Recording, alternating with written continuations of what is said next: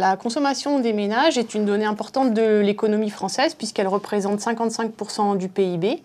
Sur la période 2000 à 2007, la croissance de la consommation des ménages avait une croissance de 2,1% par an. Et depuis 2008, du fait de la crise économique, cette consommation des ménages augmente, mais de seulement 0,3% par an. Euh, cependant, la consommation des ménages peut être caractérisée par de nombreux facteurs et peut, varier, euh, notamment en fonction de facteurs qui sont intrinsèques aux personnes, qui dépendent du niveau de vie, des éléments euh, de, la vie et également du niveau d'éducation. Mais cette consommation peut également varier en fonction de facteurs extrinsèques aux personnes, des facteurs macro comme par exemple la situation économique du pays, comme on vient de le voir, ou euh, des facteurs euh, plus micro, euh, notamment les autres personnes qui vivent au sein du ménage. Alors, malgré la diversité des situations, cette consommation des ménages peut être caractérisée par huit postes de consommation. On a tout d'abord le logement, avec le loyer et les charges, le poste alimentaire, le poste des transports, le poste correspondant à la vie sociale, aux communications et aux loisirs, le poste qui correspond à, l'entretien de l'habitation, le poste euh, euh, habillement pardon, et chaussures, le poste santé et euh, hygiène corporelle, et enfin le poste éducation et formation. si on s'intéresse à la répartition du budget des ménages en fonction de ces, grands postes, on voit que la part, dédiée au logement correspond à un quart des dépenses des logements. Puis on voit ensuite les postes de l'alimentation et des transports qui caractérisent le tiers des dépenses euh, de, consommation.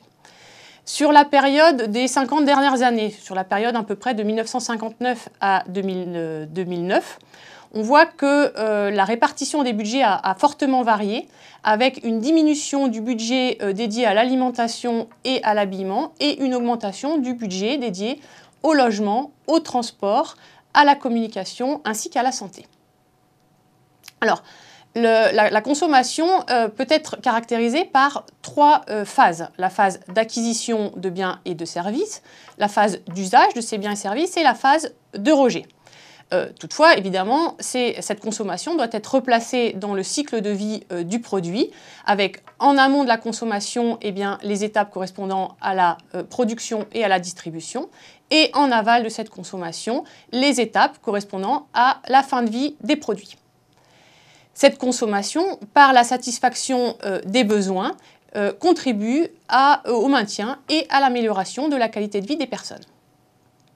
Cependant, euh, les euh, phases de la consommation et quels que soient les postes de consommation que l'on a vus euh, précédemment, contribuent à des impacts écologiques au niveau local comme global et ça peut concerner par exemple la diminution des ressources naturelles, l'érosion de la biodiversité ou encore la contamination de différents compartiments que sont l'air, le sol ou l'eau. Ces impacts peuvent être directs et causés par ces trois phases de la consommation, ou également ils peuvent être indirects et causés par les phases amont ou aval de cette consommation.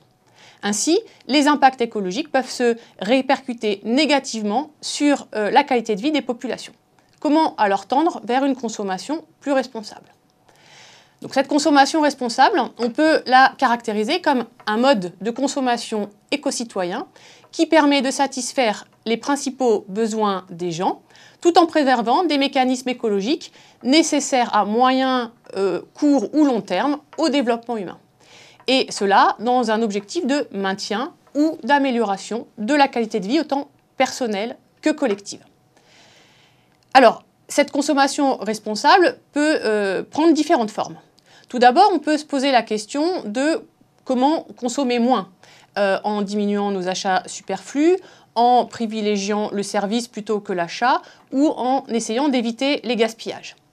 Cette consommation responsable peut également se traduire par un mode de consommation meilleur, un, mode de consommation pour aller vers un consommer mieux, notamment dans une consommation de biens et services conçus dans des conditions sociales dignes, pas de travail euh, des enfants, dans le respect euh, des conditions de vie euh, des gens, avec une meilleure répartition des bénéfices et des circuits courts pour limiter les intermédiaires entre le producteur et le consommateur, par exemple.